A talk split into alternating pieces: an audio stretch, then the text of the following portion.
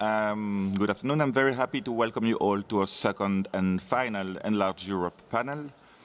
As I have said yesterday, we, happy citizens of happy European Union, have always regarded the Balkans with amused contempt or nervous pity. Thanks to the likes of Emir Kusturica and uh, Slobodan Milosevic, we have considered the Yugoslavs either as merry drunkards rolling in the dust of derelict cities or as terrifying barbarians killing each other in the dust of derelict cities. But if you look past this cliche facade, you discover a full generation of activists who have been working for a long time there without means, without support, and in the beginning without any kind of cultural context.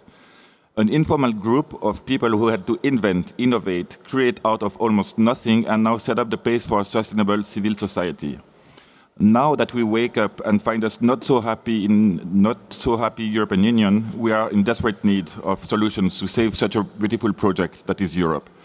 It's high time we turn to our European brother from the south, or Yugopians, and learn a bit from them. To start this, uh, I think we'll present, I will present you our three guests of the day. To my left is Darko Sokovic, who is a film director, producer, and diffuser, who also um, created Doku Kino um, agency and foundation in Sarajevo and Belgrade. And then we have Bane Jovancevic, from Belgrade. He's uh, the artistic uh, director or, or, music programmer of Drugstore, the main club, techno club there, and the leader also in development of electronic music in Belgrade. And then Relja Bobic, the co-founder of Nova Iskra, incubator and uh, think tank, and uh, and much more, also in Belgrade. So welcome, and um, Relja, please. Thank you. Thank you. Okay, so I'm first. Um, I will, in the in the next 10 minutes or so, try to present the the work of uh, Nova Iskra Design Incubator, which is uh, relatively uh, new initiative in Belgrade. It's uh, two and a half years um, old at the moment, and um, uh, later on, I will also, together with Bane, uh, talk about some more music-related things um, in relation to, to Belgrade and the kind of local uh, festival circuit. Um, so, I would start by um, just maybe uh, explaining uh, the the reason why Nova Iskra uh, kind of uh, came to life in Belgrade. Um, uh, first of all, it is uh, founded or co-founded by a small group of cultural managers or cultural entrepreneurs, and we have all been working for a number of years on different cultural projects and collaborating with a lot of creatives. And uh, in this process, we actually uh, became aware of the creative potential uh, that we have, and not only in Belgrade, but uh, in the entire region of the Balkans and ex-Yugoslavia. Um, and uh, but actually, on the other hand, there are no real um, uh, firm support systems and kind of um, um yeah a system they can lean on uh, and to be able to professionally engage, you know, with the with the work they chose to do, with the creative work they chose to do. Um, so basically, our um, our main uh, aim group, the users of our space, are actually emerging uh, creatives. Mostly, the biggest focus is on on design, but also on all the related uh, disciplines. Um, and um, at the same time, Nova Iskra is the first, uh, one of the first uh, co-working spaces uh, in our region, uh, but definitely the first one with the focus on uh, specific focus on design and the and the creative industries. And I will just come back to this bit complicated scheme um, uh, and tr try to make it um, to make it uh, visually clear what would be the kind of three uh, pillars of our activity. So um, in the middle we have the the shared workspace and the co-working space that we opened in December of 2012, and basically the three different communities that we are working with, and I will explain a bit uh, more that later. Then on the left side, we have something that we call the Innovation Education Platform, which encompasses all of the educational programs that we are running and our, uh, so to say, strategic uh, projects which are trying to use design and uh, creativity as um, as uh, also motor for uh, positive social change and kind of uh, use it in a problem solving way. And then on the right side, we have something that at this moment is. Um, uh, um, uh, that is uh, that our sustainability is based on, and that is um, providing creative services for institutions, companies, um, you know, clients, stakeholders, and um, and I will explain a bit later how does that actually function. So just briefly, I will run through the three uh, different communities, so to say, that we are working with. Um, uh, the first one is the Designers Lab, uh, which are actually all the people who are working within our space. And on this slide, you can see kind of um, all of the services or the capacities that we are putting at their disposal. Um, and what is very important uh, to stress here is the these job opportunities uh, uh, level. And uh, so we see um, a very important part of uh, our role is actually to um, uh, to open job opportunities for the creatives who are working with Nova Iskra because uh, for a young designer that is just out of uh, college or uh, university it is very hard to get um, uh, jobs. And then even when they get jobs it's very hard to to have like a normal professional relationships with the client. And um, uh, by working at our space and kind of using all the um, additional uh, support and consulting that we are offering to them uh, basically free of charge, uh, they're in a much uh, better uh, situation. And we already, in these first two years that we are working, we experienced um, a lot of positive examples of small teams. Uh, of one or two persons who uh, became our members and after a year and a half left as 10 or 15 um, uh, teams of 15 uh, members and basically started working as uh, as companies.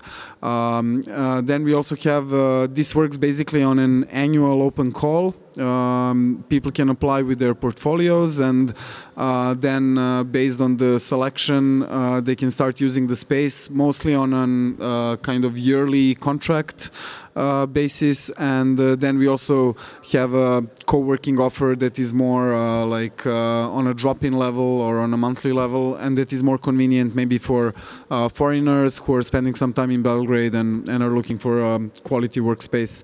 And the space itself, um, we started with 18 tables, and then last summer we had an extension.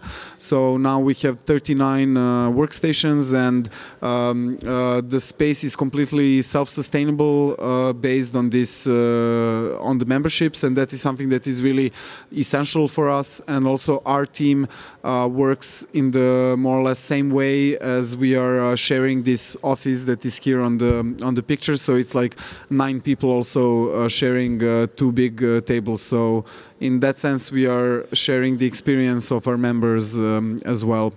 This is how the space um, actually looks like. The the the the lower level, and then um, the upper level, which was the uh, the main thing. So as you see, it's a pr pretty based on an open space uh, concept and um, uh, basically everything that is kind of the communal activities shared by uh, all of the members, like conference rooms, uh, modeling area, of course, kitchen, all the um, uh, office supplies and machines, uh, photo equipment, and so on and so on.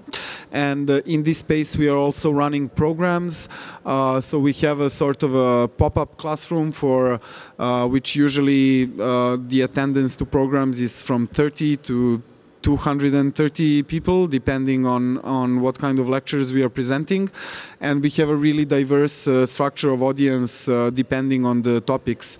And as I maybe uh, mentioned, the, the programs are very much focused on uh, not just talking about design and about you know nice products and, um, and nice publications or identities, but actually trying to offer skills to our members and to the general public um, of that they can employ in their professional work.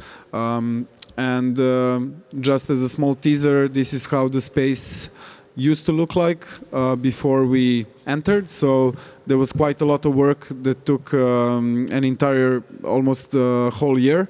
Uh, but we are really super happy with uh, what we have um, accomplished. And uh, very important thing to stress is that this was all done without any substantial uh, subsidies from the state or any sort of stakeholders. But basically, uh, we uh, entered into more than 20 partnerships with uh, different companies.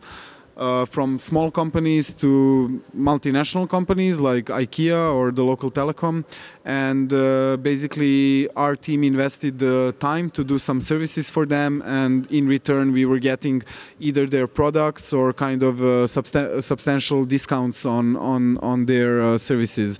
And uh, for us, it was really very important that the space itself is kind of communicating the idea of the entire platform. Uh, this is just a bit of uh, data uh, uh, in relation to the membership in the space. So already now, as this is a presentation from a couple of months ago, around 100 people uh, used our space, and 20% of those people are actually coming from abroad. Um, and um, most of them are there um, for the entire year or even two years. And then uh, one quarter of the members are uh, staying one to three or four months. And uh, we had an experience that a lot of um, teams uh, that are related to foreign uh, startups like Swiss companies or German companies and are outsourcing some teams in Serbia.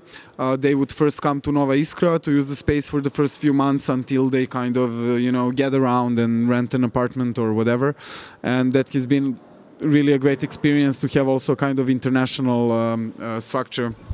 Then the second uh, kind of um, uh, mem uh, membership uh, um, uh, platform is the Creative Hub, and these are actually the people who are not working in our space, but are affiliated with Nova Iskra. And this is now around 250 creatives of, of all possible profiles 20% of them are coming from the from the region and all of them are basically most of them are presented on our website with uh, profiles and uh, and their work. And uh, this is basically the pool of people that we address when we uh, start a project or initiate a project or get a job from a client or um, if we need to like organize a competition for some design and so on so these are the people that we uh, that we go to and in the end of course we have the micro companies, small and medium sized companies, stakeholders, and public institutions. Um, and this is, of course, just a small part of them listed here. And uh, this is very important because we are actually trying to be the interface between the for example, the the creative hub and the industry hub, of course. So, uh, as one of our missions is to try to use the creativity and design, uh, basically as a, as a kind of um, uh, motor of uh, economic development of these uh, companies, and um, so to use the creativity as um, uh, as an element that will increase their competitiveness on either on the local market or help them to go out to some new markets. Um, then on the side of the innovation platform, this is a few stats from our uh, programs that we are actually running weekly or sometimes even two or three programs a week uh, that always depends on the on the period. And we are uh, basically this is uh, also not subsidized uh, part of our activities. So we see it as a sort of a pro bono uh, contribution and a very important uh, uh, community tool uh, for, for Nova Iskra because as you see uh, we have annually uh, three to four thousand visitors um, mostly in relation to the programs. And we're also trying to establish partnerships with um, international universities and other like-minded uh, platforms. So um, uh, 30, around 30% of our programs so far were presented by uh, international speakers.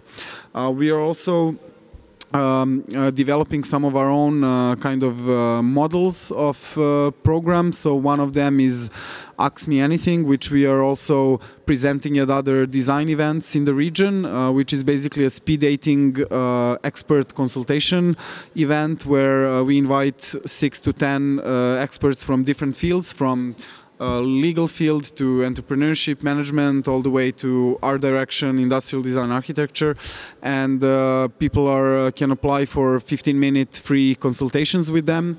And a very important project um, that we are hoping to develop uh, to open up more next year is um, uh, designer in residence uh, program. So uh, for the second year in a row this year, we are exchanging designers uh, between Sweden and Serbia. So uh, we will be hosting three Swedish designers in our space this autumn, and also based on an open call, sending three Serbian young designers to Malmö, where they will have a chance to work with some of the leading design centers um, in in Sweden and we also have a pretty rich uh, design library um, that is situated uh, in the space. Um, as part of the innovation platform, we are also uh, inciting some of our own projects, and uh, I will just briefly uh, reflect on these two. Uh, New Classroom is a project that aims to actually redefine the uh, interior and industrial and total design of uh, in uh, elementary schools in Serbia because this is something that hasn't changed since the uh, late 70s. Uh, so um, that is exactly kind of the model that through design and design thinking we are trying to kind of steer some uh, more important, you know, social changes uh, in our uh, society. And then on the left side, we have uh, Folk, which is basically the first design brand uh, that is being set up by uh, Nova Iskra and is uh, aiming to connect uh, young designers from the Balkans with experienced uh, craftsmen and uh, use these uh, different sets of skills to create high quality products that can be uh, very interesting for um, uh, international markets. And basically, this is uh, something that is also um, set up as a, as a social business. So there, there is a very important component on that side. Um, and just briefly to look back on uh, how we work with the creative community and when, when we get the job. So usually, uh, what we are doing is uh, helping the client to articulate their needs. So basically, to develop the design brief, and then we are either matchmaking them with the designers from our community, uh, or we are making a kind of internal competition for our designers. Or what is uh, in most of the cases the case is that we actually set up a team that we then lead uh, through the entire process and which is also very good for creatives because they don't even get to uh, directly communicate with the clients which a lot of the times is a very good thing. And um, and uh, we are happy to say that um, uh, last year uh, we were able to uh, through these projects raise more than 70,000 euros um, only as fees that the creatives were receiving through the jobs facilitated by Nova Iskra and these are kind of different uh, examples of projects we are doing. We are at the moment preparing our portfolio website as well, which should be uh, public this uh, summer. So you will be able to see a bit more about uh, the kind of projects we are doing and just for the end to explain about how the entire thing is um, uh, on the administrative side and on the financial side the functioning. So we have three different legal entities. We are at the same time an NGO, limited company, and a design agency. Um, and um, uh, so we have many faces because we have to adapt to different uh, financing options and schemes. And at the moment, we are very much relying on this creative services um, uh, level. So it means like more commercial client uh, based work. But uh, what we are hoping to do in the next year or two is actually to more uh, focus on these uh, socially engaged uh, problem-solving projects through also a lot of international co collaborations. So that is why it's very important for us to be at events like European Lab and to develop mutual projects with partners from around Europe and beyond. And um, yeah, basically, um, I think that is it. And this is our team, and that is the end. Thank you, Relja. Thank you. Um, I, I, I have to, to add something to this. I, I visited, I know about the project. We have been talking for a long time now between the, the, this big family. And then uh, I met those Albanians yesterday, and there's always the same model emerging.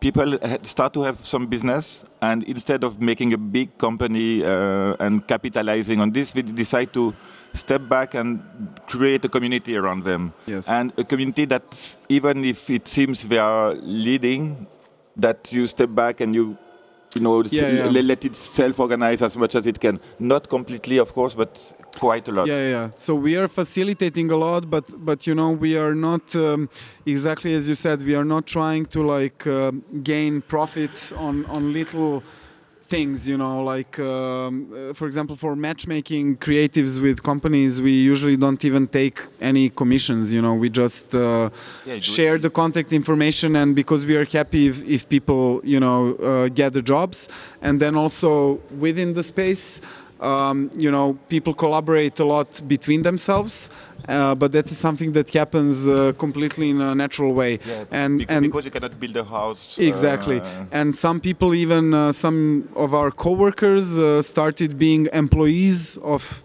other coworkers and they didn't even know each other you know beforehand. Uh, and that is really great to mu- see. Mutualize more some some aspects. Sorry? Bec- because now you offer administrative counsel and uh, yeah for free for free. Do you consider maybe at some point having somebody doing the accounts of everybody, and it's the service that you can either offer or sell, but Uh, ye- um, actually, it is an option, but most of the users already have their own um, their own thing. So, especially if it's already a kind of registered company, they already have an accountant. But on the legal uh, advisory side, uh, we can uh, offer a lot of support, and we even have a kind of uh, template contracts uh, for uh, with a focus on design services, and that is something that is at disposal for for everybody who works with us. So I encourage you to wait a bit and then to go to Nova Iskra's Uh-huh. website. Nova Iskra means a new spark, and I think it's a quite a good symbol for that. Thank you, Aurelia. Thanks a lot. We move now to Darko and to uh, a sidestep to Sarajevo. Darko. Thanks, Stefan. Um, I've been uh, I- I've been listening really carefully to what uh, uh, Aurelia has uh, had to share, because I guess, and that is something you uh, you pointed out as well. I guess that we all who are kind of in in this realm of creative economy do find similar ways to um, mm, answer similar similar challenges. I mean, there is a local blend and local aroma in in everything we try to do. However, there are ways that I see um, very similar in um, uh, Nova Iskra project in a number uh, uh, of uh, great projects across the region that we that we share in common. First thing, and if you if you look at this let's call it presentation. It's just a, basically an illustration what uh, uh, what we call Doku Kino today was back in 2010. Basically, it was this furnace with um, a couple of folders stuck on it in my and my partner's ap- apartment um, in a suburb of Belgrade. So this was 2010. Um, five years ago, it was just an idea. Idea without proper capital, idea without proper funding, idea without, let's say, proper community and a proper mission. What we have today is a regional foundation with um, with three offices in Belgrade, Sarajevo, and Podgorica, and the Pristina one in Kosovo is currently being opened. We have 13 people permanently employed, 40 people being paid every month um, for something, and I will elaborate for what. Um, last year, we were running more than 40 campaigns uh, across the region in the four countries we cared about. It's Serbia, Bosnia, Kosovo, and Montenegro. And um, to date, we have collaborated with more than 300 creative collaborators from across the region. Only last year, we had 180 of them uh, being paid for what they do, meaning being uh, being pa- paid for they, their creative expertise, being being it design, animation, uh, film production, cinematography, um, um, web programming uh, or whatever the creative field might be. So, how we came from this idea to uh, to do uh, to do what we um, what we are today. First, there was this passion, or if you want in business language, it's the idea to do something. Then it's the spark to make it to make it realistic, at least at least in your head. And then you have this what we what we in business terms call strategy, but in passion terms, it's when you feel it, you know how to do it. Um, we were back then um, um, a civil society organization, an NGO or a foundation, call it as you as you wish. But we we thought that we can combine our aspiring to do something creative on one end with this civic activism on the other. Because me, um, alongside with my colleagues, we were film directors. I'm, I'm a film director by trade. My colleagues were also film prof- professionals, and we thought there was a way to connect this film um, professional side of ours with the activist side of ours. For example, how the uh, how the women's rights in Serbia were respected. What are the rights of the LGBT community? What is the what is the right? What is the respect of human rights and the rule of law in Serbia? So we cared about that on one end, and on the other, we had this, let's say, artistic or creative expertise and we were very much involved back then in the work of civil society organizations, NGOs, in Serbia and also across the region. We saw a lot of passion and a lot of lack of creative approach um, to involve people in it. You know, there were people with great, great ideas, uh, but with a huge lack on how to explain those ideas to the wider public.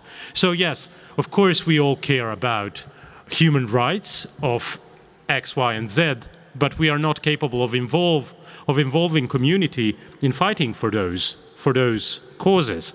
We saw our let's say business niche um, in this. We had this creative um, idealism, creative education as well on one end, and there was this huge market of people trying to explain their causes to wider communities. However, they didn't know how, or they didn't want to, or they didn't need to whatever the cause was, we saw our place in this. So our strategy encompassed encompassed this. Um, our methodology uh, or our tactics uh, uh, when it comes to um, day-to-day operation of what DokuKino is today is to approaching partners in the fields of democracy, human rights, and rule of law across the Balkans in the four countries we care about Serbia, Kosovo, Montenegro, and Bosnia um, who already have great programs, who already run super important programs on democracy, human rights, and rule of law in the field. We approach them open endedly and ask them to give us policy or political or societal input. And we, on the other end, provide communicational output for what they're doing. Our program from the very beginning was designed to be open ended, was designed to be, let's say, client service program for the NGO. I mean, that's that's a very um, very brief and very nutshell definition of, of, what we do. We're a full service agency for the NGO programs in these um, in these four countries. Um, in terms of market, it's a huge market. I mean, it's a market worth um, almost 150 million euros only in Serbia. So, in business terms, it's a huge deal. In um, activism terms, it's a um, place or a playground where you can try different strategies, try different ideas, try different approaches, sometimes fail, sometimes succeed half heartedly, sometimes fully succeed. But the scale of it allows you to really excel in what you have to offer. And today, what I can say is that we offer, or, or we are um, strategic thinkers in these fields, and we can already, after almost five years of working in these in, in the region, um, and for the um, not so good connoisseurs of the region, you can see here Serbia and southern of it, you can see Montenegro and um, and Kosovo, and left of it, and there was this quiz that um, European enlargement was having, which country was heart shaped. So it's Bosnia, this triangular um, country left uh, uh, uh, with white outline here. So this is our focus region. We very much focus on it, and what we do is provide strategic consultancy on how to creative communications not only as a visibility tool, meaning raise visibility of your ideas, but as a key transformational tool, how to transform societies in all of these countries in different fields. So how how do you use design to transform people's feeling about human rights? How do you use filmmaking to transform people's approach um, to the rule of law, etc.? So this is what we do today, and today we are, even even though we've had. Um, uh, a, a, very large uh, client seeking machine, meaning we are meeting people all the time. We are all the time in the, um, in the events, in the tailor-made meetings, in a tailor-made workshops with uh, potential partners and clients. Today we have to, and I guess that's the sign of, of the growth. Today we have to pool uh, pull our brakes and stop doing that because people are coming to us. There is too much job to be able to um, grow healthily. So today, what we are doing, we choose strategically um, in each of the markets, in each of the countries, we choose strategically topics that we're dealing with so that we can move uh, topics from the point A to point B very concretely, very, uh, very uh, sharply, I would say, and very uh, measurably. So I'll give you an example. What we are there, there is a very strict uh, visa regime between Bosnia and Kosovo, one of our two core markets, two core countries. I mean, it's a ridiculous problem, especially that the rest of us, Serbia, Bosnia, Montenegro, we can travel freely to the European Union. However, Kosovars cannot travel freely to the nearby Bosnia or vice versa. I mean, the regime is even stricter uh, than um, the Schengen visa regime used to be when we had it uh, in the region. We think the problem is ridiculous. I mean, we think the the um, um, uh, uh reason behind the problem is is simply political. I mean, it's a political decision to do so. So what we are doing today, we are engaging our communities, we are engaging our contacts, our expertise to have the visa regime lifted. And I'm sure we are going to succeed doing it by the end of the year. But these are the kind of initiatives we are choosing, not necessarily um, to raise profile and raise visibility of our clients, which is something we used to do when we just started. Now it's time to capitalize on those. Now it's time to use creativity, to use um, visibility, to use the networks to um, uh, resolve important living uh, problems of the um, uh, citizens of our region. And it's possible to do because with our portfolio previously, we have networks large enough um, to do that. How we achieved this? We had we first-handedly we swam with big sharks uh, of the development uh, agenda uh, in the region. We developed our contacts with them, including United Nations, including the ministries, including the uh, Organization for European Security and Cooperation, including the embassies, including the American presence, including everyone who could influence how the region looked like. Um, we didn't have much money, but we had a lot of ideas. We had built a huge community of people who supported our causes primarily, but also the idea of how we worked also the uh, approach uh, that we took, and they supported um, the unique niche that we had, meaning that there are no many agents that took um, regional reality as a regional one. We have a number of isolated actors in all of the countries. However, no one saw the region as one field, but we saw it. I mean, we saw it naturally, not because we were Yugo nostalgists, I mean, I was I was just a little baby when Yugoslavia broke up, but because we saw the unique um, way of how the region functioned, and that is why not only uh, did we understand region as our own playground, as our own, let's say, oyster. Uh, we started we started um, launching our offices simultaneously in all of the countries using the networking capital we had Back then, we envisaged the presence because one thing was to be um, uh, idealistically present in the region. Completely other was to be physically present in all of the countries because that that was the way to circumvent um, all the possible prejudices, all the possible uh, obstacles in it. So what we did, uh, we um, focused our efforts on establishing physical presence in all of the countries and then build up on the network of collaborators and network of influencers um, to influence some of the some of the topics. What we do today um, and how we try to transform the whole civil society in a whole is that we work more and more with companies who are ready to understand these kind of needs that we advocate for. And uh, with these companies, we um, work with them to redirect um, their their own CSR money towards civil society, so that civil society could become more open, more open-ended, more creative, uh, more tech savvy, more communication open, and more community-based. I mean, this is our credo, and that that is something we made out of ourselves. Now we think it's time to redirect uh, some of the funds and some of the possibilities to the rest of the civil society. So we just started with this program. Um, that builds upon our previous successes. In, in year 2015, we'll have 100, 120,000 euros invested from the business owners, meaning large banks, large telecom operators, into the civil society so that it could become more um, open-minded, let's say, uh, following the model we developed. Um, but we hope to achieve half a million in um, the next three years. We think this kind of idea could transform the outline of how civil society works in general.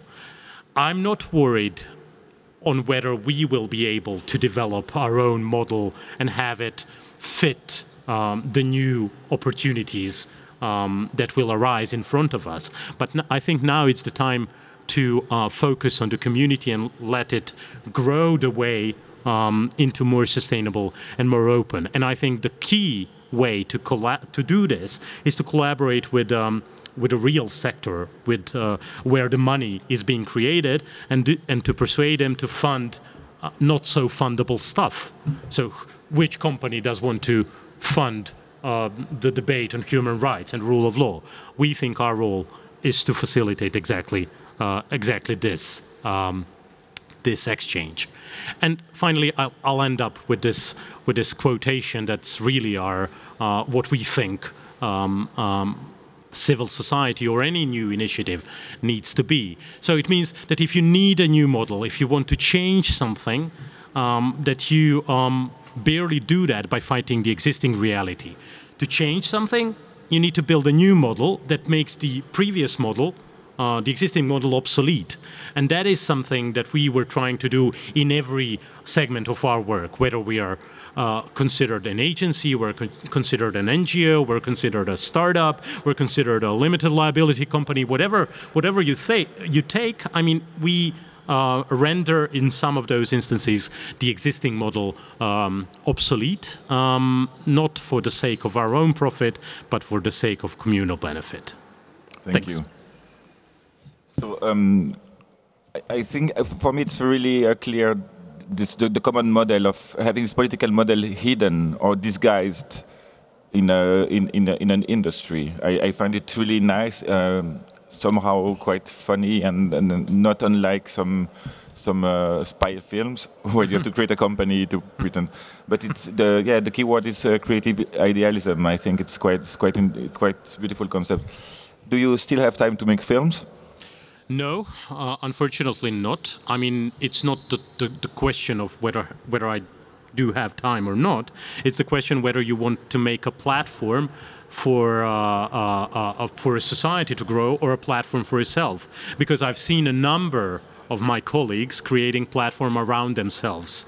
I thought it was really important for me to um, uh, step back, step back, and lead the thing uh, to be able to provide a platform for our colleagues. However, the time has come for us to start thinking of different models. So we just started um, a limited liability company which goes out on the market and works with commercial clients. And there, since uh, since it's a commercial entrepreneurship with private equity, uh, in which I'm one of the owners, then that's the platform, that limited liability company is the platform where I can pursue, for example, my own artistic or direct, directorial vision. However, the foundation stays the platform uh, for a number of our collaborators to uh, pursue their own agenda.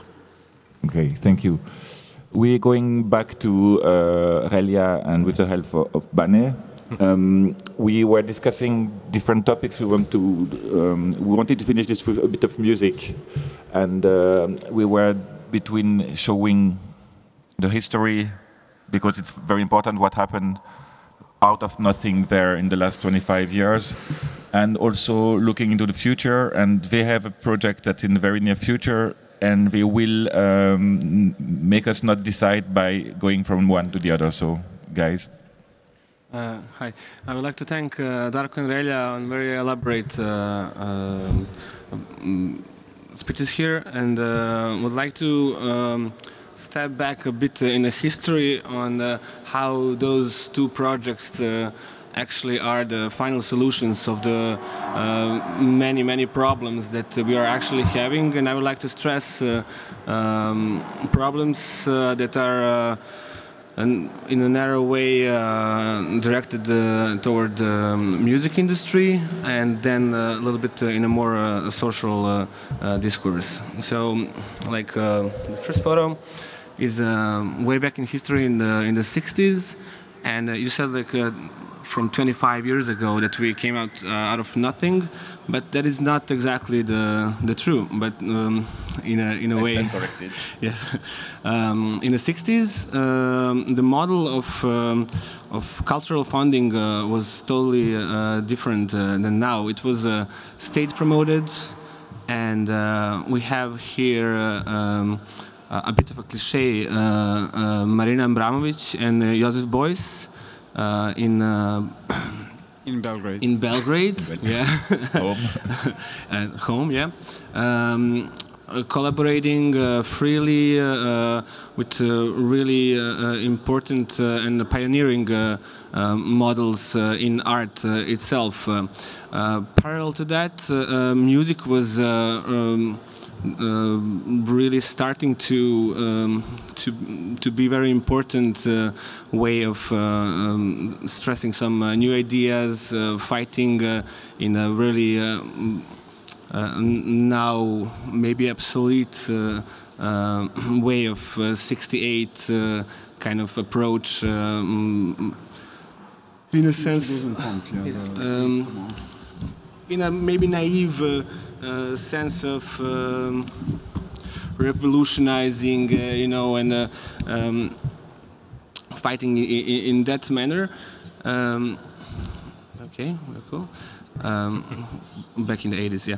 Uh, but uh, the important thing is is the is the models uh, that were I would like to make parallel between East uh, social socialism countries and the West. Uh, how how we came to these uh, neo neoliberal models that are that left us all alone, uh, trying to, you know, be um, self-sustainable as little cells, uh, um, trying to break through and um, be a, be a uh, kind of um, uh, isolated cells uh, not communicating between each other to fight the, the, the, main problems of the society. That is, the, I think, uh, the, the capitalistic way of uh, you know approaching uh, um, matter of you know earning more and more and more and more. I don't care about anything else. Yeah. So yeah, as we all know, music was um, and it is now, I hope, still uh, a method of uh, of very strong, uh, um, you know. Um, way of saying no to to, to these uh, approaches from from capitalism and above. So yeah, uh, back in the uh, on the 80s, so seen from like very um, um, experimental electronic music in the 60s that was also state uh, funded in a sense that uh, like state-owned radios uh, were buying uh, modular synthesizers so they can provide uh, um, radically new approaches into making music in the 60s this idea now is rather you know science fictional you know that uh, you know state-owned radio will buy a modular synthesizer for the artist to to try to you know broaden their boundaries uh, uh creati cre creatively. Um, so from that uh, era of uh, um, experiment experimentation. We came to a more pop era of 80s, where influences from the West in um, this so-called Coca-Cola communism uh, of Yugoslavia uh, were freely coming uh, from the West. The, the, the, records were there. Um, we had the, the state-owned um, record labels were having deals with major uh, companies from the US and, uh, and UK.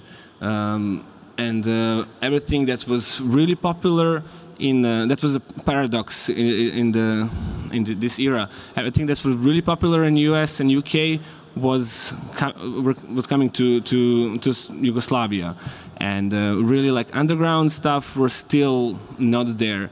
So there was a, like a funny thing uh, that um, majority of those underground stuff was uh, brought by um, pilots and stewardesses of uh, national company. So they're like the the big uh, you know black market. Uh, uh yeah, guys. and, and like, import. Yeah, yeah, you, yeah, you yeah. had like situations where uh, you could um, actually send dinars, so local currency, by post to a UK mail order in order to buy records. So you know, also if you if you look back at that option, you know, in the 90s or 2000s, or uh, Serbia is only in the last years like getting open to like online you know payments or whatever and we still have problems with the post and so on. But kind of back in the days it was uh, actually uh, also a kind of um, privileged position but it was also a, a paradox at the same time i would say. Yeah, um, moving forward uh, to uh, to way how 90s came uh, and the whole culture, rave culture, uh, and everything that was surrounding it uh, came to Yugoslavia was uh, actual break of, of the country and. Um, leaving the, the, the cultural scene in a, in a state of vacuum uh, where we didn't know what anything that happened outside, or we know very very little, and um, it emerged as a, a really self-sustainable uh, scene.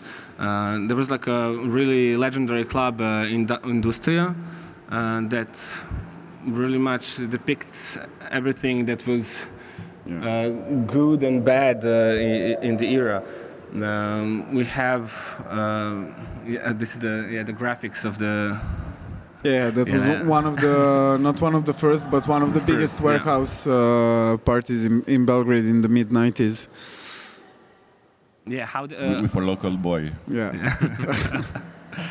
um, uh, so uh, in the 90s the, the whole scene was uh, um, quite uh, left by itself um, because of course we all know there were like uh, bigger problems and um, that was like a steam off for a majority of people uh, uh you know the, the, total free underground with no regulations uh, um, at all at, at, the, at the, moment. Um, and uh, like the heroes of of that era um, by um, coming to uh, um, uh, uh, era of transition came um, became really you know not heroes anymore. Um, those guys little by little started to um, take on uh, on the very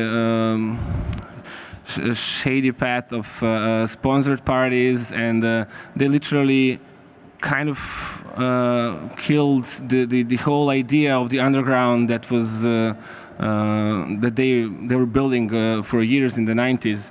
Um, was the I can say the the the one that uh, was around at, the, at that time. So yeah, yeah. So, so in this picture you see like most of the most active uh, DJs from this like um, industrial club time uh, time era, and uh, which really was a kind of uh, um, uh, it was a special place. You know, nothing too special was actually inside of the club. It was just a regular, you know, hall or whatever. But the the the the atmosphere and the vibe of those parties was uh, really insane. Especially having in mind that like in all those years, a couple of hundreds of kilometers uh, from there, you had like really serious, you know, um, war activity or war crimes or even, you know, genocide, whatever. And then looking at it from from that perspective, um, it seemed really crazy. And then later on, when kind of the um,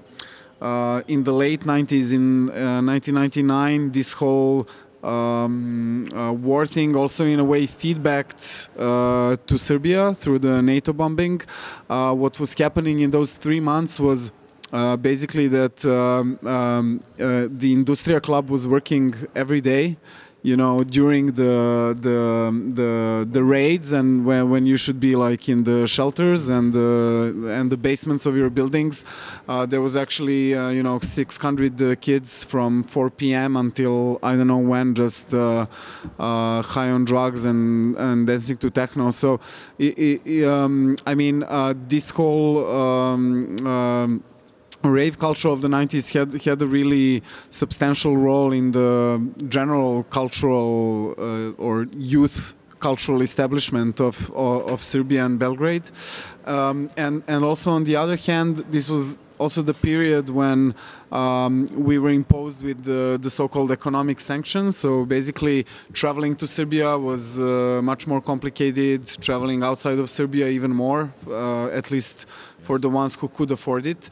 And what actually this uh, influenced was that uh, for almost 10 years you had almost no concerts uh, of like rock bands or uh, you know anything similar, and that's why um, uh, the whole um, uh, music thing or contemporary music thing also focused on DJ culture because it was like okay, you bring one guy on a plane, um, you know, with a bag of records yeah. and um, and that is it. So uh, every weekend there would be like one or two parties with you know guest DJs from from London or France or uh, you know Munich or uh, wherever, um, and it really. Um, um uh, so maybe to, to go on to, to the next part of the story, which is uh, saying about an, a project that I uh, started in early 2000s, which was which was the Dispatch Festival, uh, dedicated to, uh, as we called it, cutting edge music and related arts. So mostly electronic music and um, and related new media art uh, disciplines. Um, actually, that project um, came about.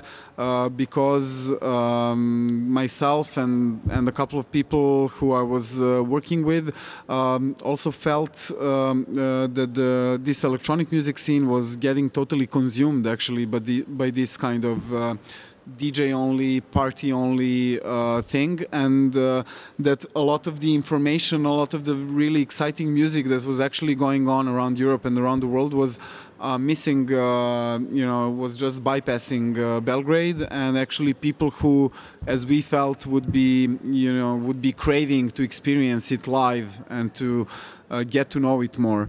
Um, uh, so uh, what we started doing was uh, first running a radio show at the Radio B92 like every week and trying to showcase very diverse uh, underground or even avant-garde uh, contemporary music styles and trying to push a kind of um, uh, approach that didn't have too many stylistic boundaries. So and trying to to get a young audience to be open to you know different different kinds of music.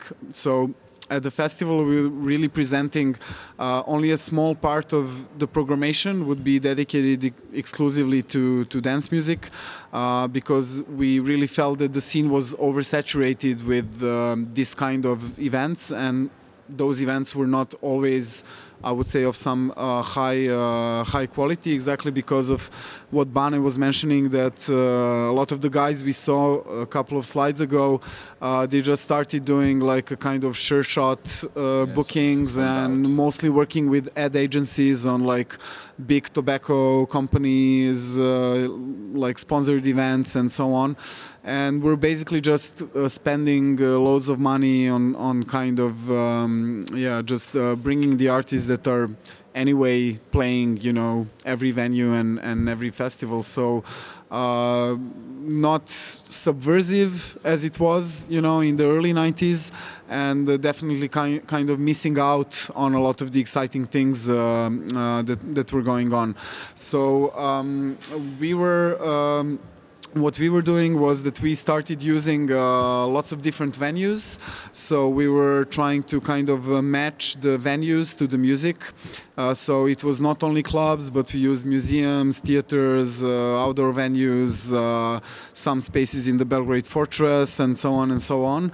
And then on the other hand, we were really um, uh, we were really trying to um, to also bring other kinds of content like uh, installations. Uh, we were trying to uh, have at the same time at the festival kind of uh, contemporary classical music like uh, Karlheinz Stockhausen premiere that we prepared for one of the last festival editions.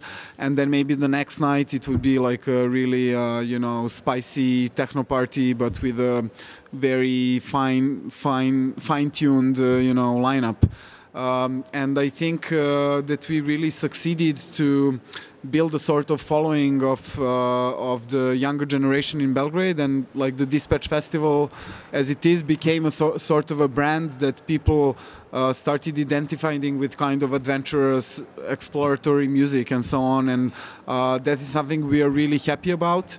And uh, from year to year, we try to also transform the festival program. So in the last couple of years, uh, we were working with um, uh, commissions. So we were doing a lot of even um, uh, world premieres of projects at our festival, and we were very much involved in uh, networking activities with other festivals from Holland, UK, uh, Germany, Austria, France, um, Hungary, and, and so on. Why did you stop? So yeah, to come to the to the point and to also open the the, the second chapter. the second part of the of this presentation, uh, just because it was very hard to financially sustain the thing, and also on the level of the organizational capacities of. Um, of, of the organization that, that I was running at that moment. Uh, I'm also aware that in a way we could have kind of downscaled and uh, reorganized in a different way. So we had actually two options either to downscale or to embrace um, other uh, purely commercially oriented promoters and go into a kind of partnership with them. And we didn't want to do neither one or the other because we really wanted our program to be in line with what other festivals, you know, in the end, like Nuits Sonores, uh, were were doing uh, at this time. And although we were in a very kind of underprivileged geographical and economical situation, um, uh, we we really motivated to um, to work on new projects and on really artistically exciting things, and we developed really uh, strong uh, connections to a number of artists uh, uh, from around the world, and with some of them we um, continually worked on and uh, and basically initiated new projects through through our dialogue, and we just realized that that was something in 2009 or 2010 that that was something that we are not not able to sustain.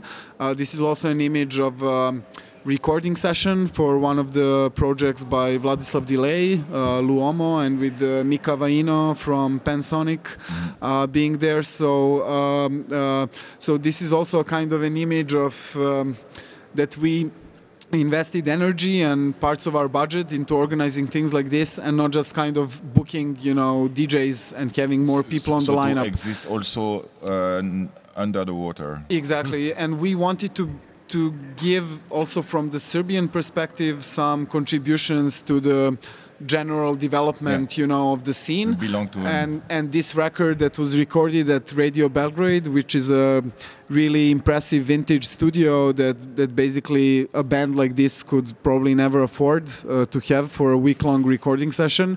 Uh, so we felt that our role would be you know to make it possible. And in the end it was also um, uh, released on Honest John's records and so on. So in a way we were really trying to be part of the of the of the entire international scene. And this was a, a, a part of a big project we did with an artist Boris Hopek from Germany. So in the last couple of years, we also uh, focused a lot on um, uh, visual arts uh, domain and on kind of collaborations of visual artists and musicians.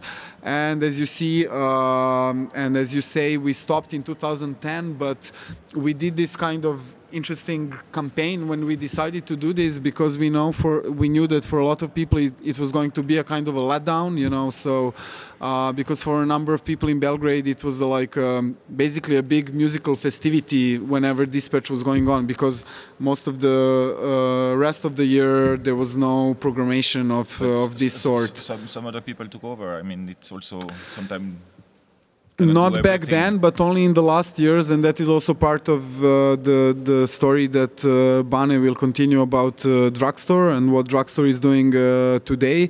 But unfortunately, outside of what Dispatch was doing, there was only the Ring Ring Festival that is still actually going on, and they're celebrating their 20th anniversary this year, and they were also one of the big inspirations uh, for us when we, we started. But outside of that, there was not enough uh, initiative, you know, in the mid 2000s from other promoters or musicians themselves, you know, to uh, engage in promoting uh, this kind of music. But our mission when we were stopping was actually to say that you know it's not time to be depressed or to be uh, you know disillusioned and that basically you know we continued to do everything that we were doing just in different formats in much uh, more, let's say, fragmented way, uh, but which also allowed us to work on some projects that we could never do uh, while we were doing the Dispatch Festival because it was just For taking, instance, Nova Iskra. yeah, Nova Iskra and a lot of other like exhibitions and uh, curated uh, guest curations that we did in the last three or four years. Um, so uh, so basically, we saw it as a beginning of a new phase of our activity, and we didn't really know um, uh, what it will bring and. Um, in a way, uh, now we know what it's bringing, and luckily it's uh, in a collaboration with uh, Bane and with Bane's project uh, Drugstore that uh, he will uh, uh, talk about now Yes, a little bit. um, I mean, the drugstore itself is uh, maybe a micro scene of the whole scene that Relja just explained. Uh, so there was like uh, one period that was the end of the, the Dispatch Festival, and uh, for for some people, and uh, uh, I think it was just like the moment where much of us thought everything uh, stopped. Uh, what are we gonna do now? Where are we gonna, you know, hear this music uh, again? And little by little, you know, the the wish to to to have that again slowly was, you know, crystallizing in. Um, in, in this project of drugstore that started as a um, kind of a LGBT supporting gallery um, with a small uh, uh, evening programs that will That's the, that's the first drugstore. net that's, no, that's the This is second the new, drugstore. the new, Yeah, the new yeah. venue. The, the, the old venue uh, was uh, in um, uh, industrial uh, district that is uh, right in the center of the Belgrade, and uh, it was on the second floor of some 90s uh, um, medicine-related uh, building. And yeah, it started as a, as a, as a small venue um, where uh, we just had like a, as in the 90s, uh, uh, um, like funding just to uh, bring small acts, uh, um, even from the scene uh, in that moment. Then we started with uh, small bookings of DJs from abroad, and little by little we saw that uh, there is this, uh, you know. Uh, urge uh, from people to, to get more from us and me being really like fed with um, dispatch uh, festival uh, for uh, for so many years with amazing music that I you know somehow um refurbished uh, in a different uh, taste and uh, uh, you know likings. Uh, um, I try to to to to scale, uh, uh, let's say, the model of this festival. That was really like you know th- that week a lot of things happened and we were all uh, you know amazed by it and everything. I mm, and my partners we try to to put it in the in the context of the whole year. You know to every other week to have something uh, uh, you know uh, very interesting that uh, will uh, you know keep people uh, you know satisfied and to to to give people a sense of continuity you know that we are here for them and they are here for us yeah. and, that and that's something we were always together. Yeah, yeah, and that was something we were always really lacking in in in Belgrade as far as the music well, promotion it's, goes. it's the community thing again no? Yeah. Exactly. Yeah it's growing uh, as a community and now like uh, monthly I mean, uh, weekly we are having like uh, very very big stars from the um, you know uh, international world scene. Um, so yes, mm-hmm. I, I, can relate to to this collaboration of ours. I think it's like really natural and um, logical logical one that uh, those two approaches, like day-to-day uh, uh, programming and um, kind of putting things in uh, um, perspective of social involvement more than just you know the, the musical programming. Uh, yeah. okay, and all, consummation of, yeah, we all know music performance. We love these DJs, we love these acts. Uh, yes, people gonna come uh, buy tickets, uh, buy some beers, and go home. We really like to you know put some sense to it in a in a in a social aspect, and uh, this is um, ambitious projects, but uh, uh, in in the other way, it's back back to the real roots of of what people need and what makes them happy inside uh, when they're hearing the music, when they don't hear the music, when they're hearing the crickets, uh, wind, uh, or whatever. Uh, we want to, you know, distract them with uh, high-end production in a totally different environment that they didn't have opportunity to to consume they, that's maybe a wrong word now. Yeah. Uh, but uh, um, yeah, to, to, to experience, to experience basically. Yes, to experience and to you know little by little to tell other people you know like ants and bees are communicating. We want that to to happen to people and with the music that we are trying to. Yeah present. so so yeah. so basically uh, uh, what is really important here is that the process of how this event that we are calling plus plus plus uh, will be prepared uh, for this first let's say pilot edition that we are uh, doing from July 3rd to 5th um, uh, like 150 kilometers south of Belgrade in the in the mountains is actually as is as important as those two days that um, you know we will spend actually together with the audience in the in the field. Um, and so in a way it's a it's a big experiment uh, maybe not so much on the on the music side although of course the music with, will follow uh, both of our you know um, approaches that we've been employing in uh, so far, but more on this social level of like um, uh, you know because people in Belgrade can be sometimes really also kind of spoiled and moody when it comes to you know uh, being engaged in the music community. And uh, this is something that in a way you you are either in for it or you are not because uh, coming to this event you know means you have to get there and you have to organize your own uh, you know uh, sleeping infrastructure and you have to you know take care of uh, of a few things that otherwise you really don't think. And um, that is why nowadays a lot of parties in Belgrade are sometimes unfortunately like not working because you know uh, 50 people decide uh, one hour before that they will just stay in some bar, you know, and um, and not support the the DJ or the promoter who's really like making an so, effort. Uh, and are you open to have international uh, guests in your festival? yeah, yeah, of course, we are more than open, and that is actually what we are aiming to, to do is not not to make a small like uh, clubbing resort you know for people from from Belgrade but to really have this social experiment of people coming from Bulgaria from south of Serbia from Croatia from Bosnia Hungary or hopefully also from you know France and where, wherever and to enjoy this uh, you know wonderful view and the nature and uh, also and the, and the yeah and also the food Uh, and uh, so basically the the three main things as we see it for plus plus plus and those might be the three The pluses pluses, yeah. are um, actually the you know high quality uh, music uh, very you know carefully curated so it will mostly be experimental ambient music and mostly techno music uh, in the nights uh, then it's the food that we actually have a French uh, chief of the kitchen who will be taking care of that, and also uh, combining it with all the local food, you know, products Yeah. from the region where the event is uh, going on.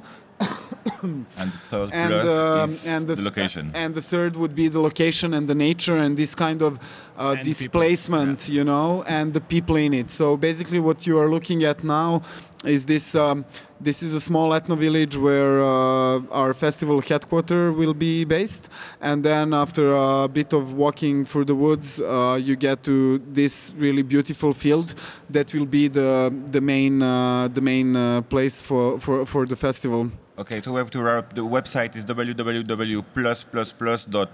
CO, there it is. Co, yes. Yeah, and so it's not for, active for, for yet. pinning, it's plus plus plus.co. Exactly. Um, and it will be, I think, in a week, uh, we will have the program up there, which for this first edition will mostly focus on the local artists. Uh, but we have a few, like, really nice names coming from abroad, like uh, Piotr Kurek, who is also playing uh, at Nuits Sonores this year, uh, TM404, and uh, some friends from Macedonia and uh, Bulgaria. Uh, so, yeah, I mean, we are inviting everyone to, to get more information online and to uh, follow us and to have an understanding for us uh, being late about uh, um, This uh, presentation. publicizing the, bat- programmation. The, bat- the battery just died. yeah, Okay, so sorry. it's so it's, it's a good sign. Thank you, Relja. Thank you, Branislav. Thank you, Darko. Thank you, Stefan. I Have a nice uh, festival and uh, yeah, see you next year here. Yeah, Thank you. hopefully, Thanks. thanks.